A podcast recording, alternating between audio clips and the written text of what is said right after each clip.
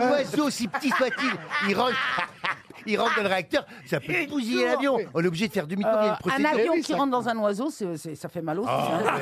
mais- ouais, les, gens, ils- les gens ils croient qu'on fait ça pour les emmerder quand on fait demi-tour au parking parce qu'il y a un oiseau. Mais non Il y en a, il y en a- il y en a Mais une non, fois, il y en a il y a- une fois, il m'a dit, il m'a dit, il m'a oui, vous faites chier, euh, euh, moi j'ai un contrat à signer, je vais perdre des millions de- d'euros pour ma société. Euh, J'ai dit, bah, on n'en peut rien, monsieur, on a un oiseau qui est euh, rentré dans le réacteur. Il y a- il y a une Il dit- mésange. il m'a dit, il m'a dit, j'exige de voir l'oiseau.